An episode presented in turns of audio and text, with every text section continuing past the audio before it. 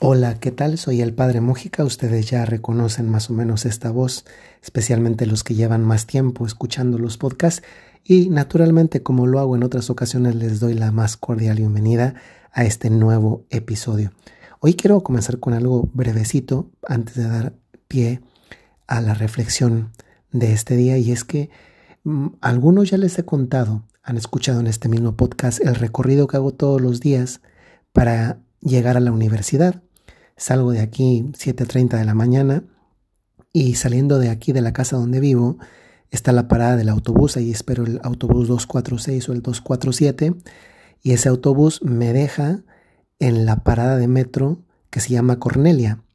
Bajo, eh, tomo el tren y pasan unas 5 o 6 estaciones, ahora mismo no recuerdo si son 5 o 6 estaciones de metro y me bajo en la estación de metro Lepanto, que es justo la que está una parada después de la, de la, de la del Vaticano.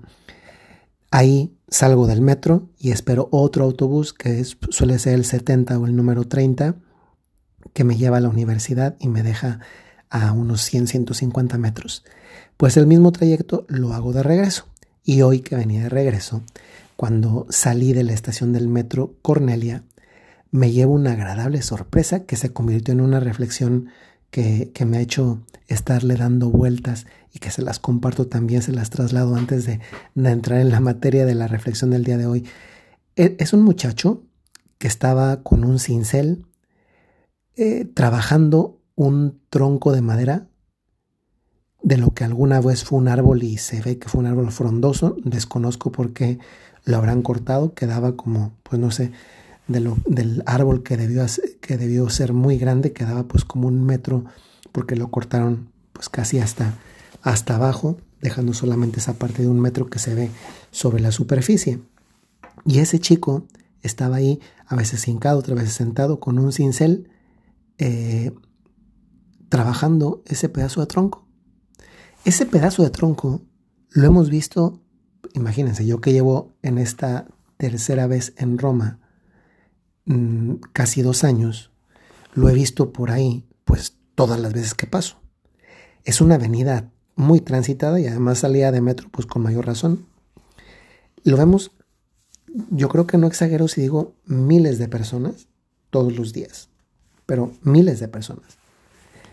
Y este chico estaba plasmando allí un rostro.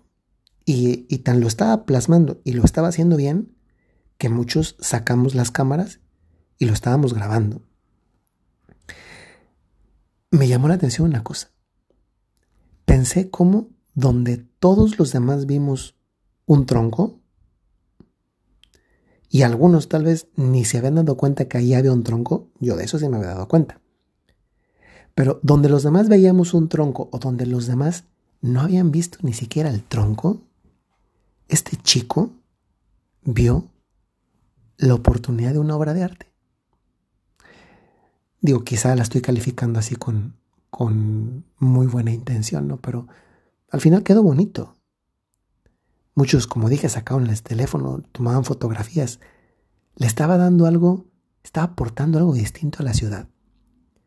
Y más allá de, esa primera reflexión de que donde este chico vio un, la oportunidad de una obra de arte, cuando los demás o ni habían visto el tronco o no habíamos visto más que un, simple tronco allí, donde alguna vez estuvo un árbol, además de esa reflexión, ¿saben en qué me hizo pensar?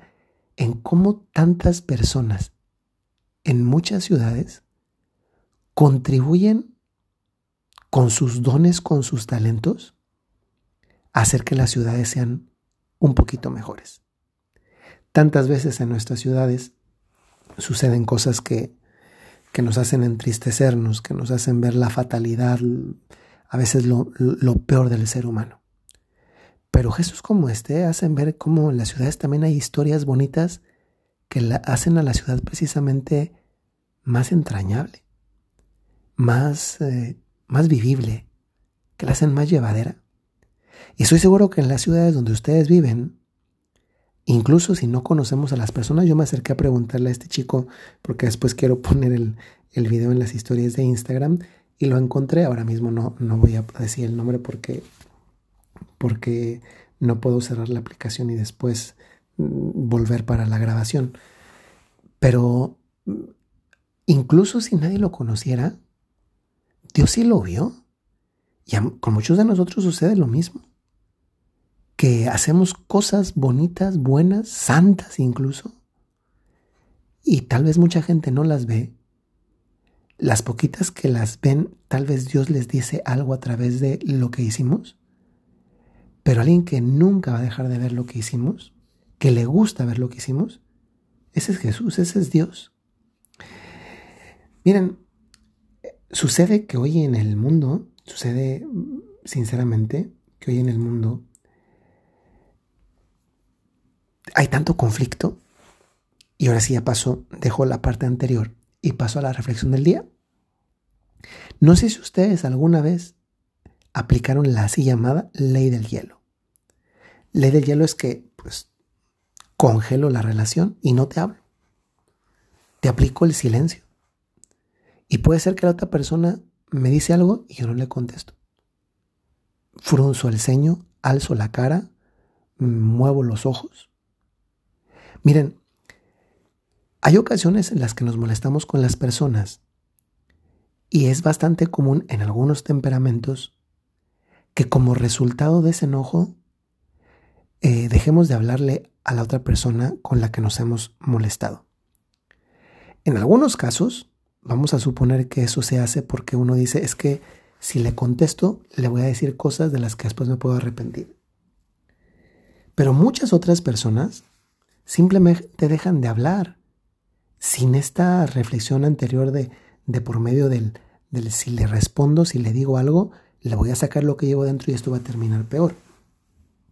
Sea uno o el otro, creo que son dos maneras mm, inmaduras de vivir una relación y sobre todo de saber reconciliarse después de haber conflictuado. De el dejar de hablar sin más, desde luego es una cosa de inmadurez. O sea, si, si, le dejo hablar a alguien, eso no, no ha arreglado la situación. Si al final lo que me dijo o lo que dije no es verdad, o, o si lo es, hay que enfrentarlo y el silencio, el silencio no nos hace enfrentar la situación nos hace evadir la situación y luego muchas veces nos hace matar la relación. Pero luego también hay personas que quizá con una buena pureza de intención dicen, pues mejor yo no contesto en este momento porque si contesto tal vez le voy a, pues a fastidiar, le voy a decir cosas que, de más y pues esto va a terminar peor. Eso también sucede, es verdad. Pero también es sano comunicar eso. En otras palabras, si tú estás enojado, si te alguien te hirió, te molestó, sea porque tú comenzaste o otra persona lo hizo, también es sano que, que, que es sano y es importante que tú le digas que necesitas un tiempo para pensar y que ya hablarán en otro momento. ¿Por qué? Porque de otro modo el silencio daña todavía más una relación. La enfría, la congela. Y lo congelado es lo más lejano un corazón vivo. Y lo que no está vivo está muerto.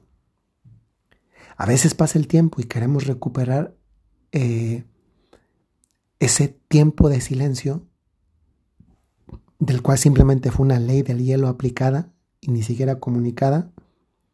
Y después queremos recuperar el tiempo con esa persona y pues ya no se puede. Ya no se puede porque, porque nosotros matamos la relación. Qué impresionante, ¿eh? Saber que se puede matar una relación con el silencio. Es que nos iba, ¿qué nos iba a decir que, que también el silencio se puede convertir en un arma para asesinar una relación? Incluso cuando no era nuestra intención. Como dije, cuando simplemente se aplica y, y ya está y ni digo nada, es una forma muy inmadura y a veces vamos por la vida como asesinos de relaciones que además nos manifiestan a nosotros mismos la incapacidad de afrontar con madurez las situaciones problemáticas de la vida humana. Porque si algo va a haber a lo largo de la vida, si algo va a haber, son situaciones de conflicto en el trabajo, en la familia, con los hijos, con los esposos, con los suegros, con los papás, con los hermanos. Si algo caracteriza nuestra vida humana, las relaciones humanas son los conflictos. Porque ahí donde hay más de dos personas está la posibilidad de que una piense de un modo y otra piense de otro modo distinto. Y si yo simplemente evado relacionarme con alguien y le aplico la ley del silencio, pues eso me está diciendo a mí que, que a quien le falta madurar en definitiva soy yo, no a la otra persona. Y en el supuesto de que por una, con una buena intención yo digo, para no faltar al respeto, no decir de aquello de lo que después me puedo arrepentir, mejor le dejo hablar, pues dilo, porque así la otra persona va a saber, por lo menos por cuanto de ti depende, va a saber que tú en este momento no estás preparado, no estás preparada para hablar de esto. Ya llegará después y tal vez la siguiente vez le tendrás que decir, mira, ¿sabes qué? Sigo sin estar preparado, sin estar preparada, pero pues ya, vamos adelante. Tal vez con el paso del tiempo vas a madurar más y vas a aprender a tratar mejor algunos problemas. Así que cuidado, que a veces el silencio se puede convertir en un alma para matar relaciones. Y qué feo, ¿no? Qué feo cuando pues nuestra vida, en síntesis, ha sido la de un asesino o asesina de relaciones. Que por inmadurez o por no comunicar adecuadamente las cosas, cada vez se va quedando más solo. Y eso es duro. ¿eh? Ayer hablaba con, un, con una persona, para no decir, no voy a decir si es hombre, mujer, sacerdote, no sacerdote, monja o, o laica, ¿no? Una persona y me hablaba de un caso de, un, de otra persona que en la vida se quedó solo porque fue matando relaciones. Pues cuidado, cuidado, porque les aseguro que ninguno de nosotros quiere, quiere, pero es que tampoco estoy llamado a eso, a ser asesino de relaciones por medio del silencio. Que el Señor les bendiga, espero que tengan muy buen día y según el momento en el que escuchen este audio, pues también puede ser buena noche o buena tarde. Como sea, desde la ciudad de Roma, les mando un saludo muy cordial y les recuerdo, como lo hago muy frecuentemente. Si tienen un talento o tienen una cualidad, tienen una misión. Hasta luego.